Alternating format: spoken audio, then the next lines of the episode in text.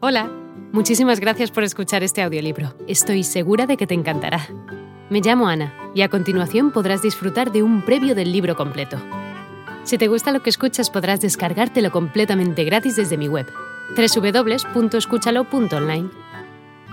Un abrazo. Arrasando con sus tiendas de degustación y venta de jamón, extendiéndose ya fuera de nuestras fronteras. Y completando esta pequeña lista de casos reales, los maestros turroneros de Torrons Vicens y la marca de zapatillas Múnich. He conocido a todos estos empresarios y con todos he hablado de su proyecto vital y empresarial. Y todos son, además de buenos profesionales y grandes empresarios de éxito, personas creativas. Y lo más importante, seres humanos que han convertido emociones como el miedo al futuro, el amor por la familia, la rabia ante el fracaso, la euforia convertida en ambición o incluso la angustia trocada en estímulo, en palancas para aprender y crecer.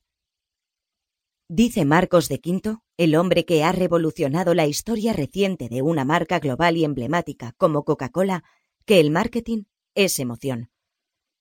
Y no es gratuito que Enrique de Mora y Sara Villegas le hayan escogido como uno de los ejemplos de este libro. He tenido el placer de coincidir con Enrique y Sara en foros y simposios, y me ha sorprendido siempre la facilidad con la que se reparten los papeles y se dan la palabra uno a la otra y viceversa.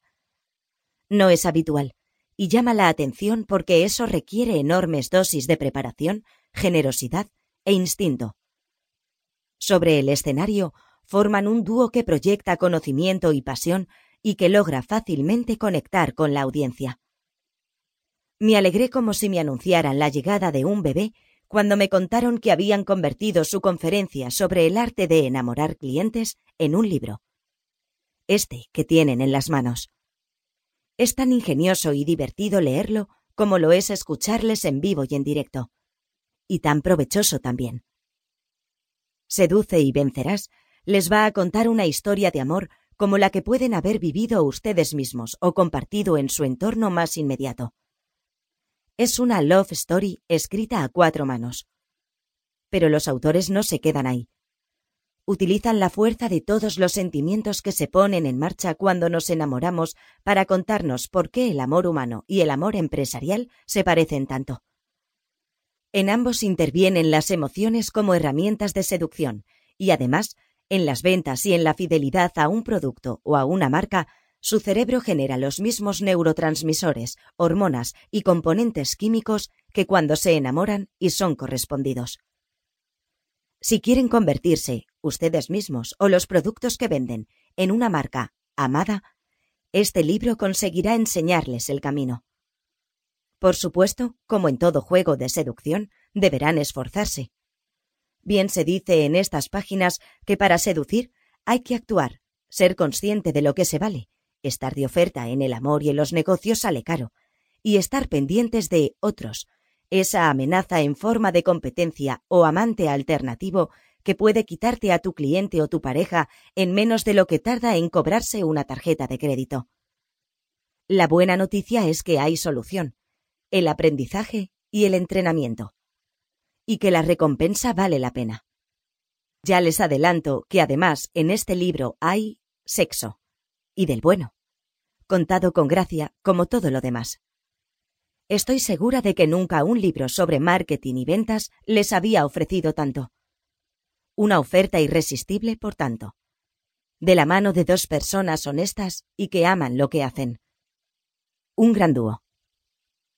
El amor leal y sincero hacia uno mismo es el primer paso hacia una relación larga, duradera y satisfactoria y el punto de partida para seducir y enamorar a los demás.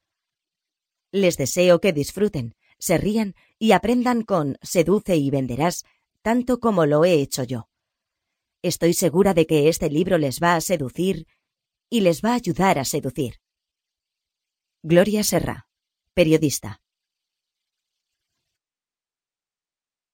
Enrique, a Sofía y a Mateo.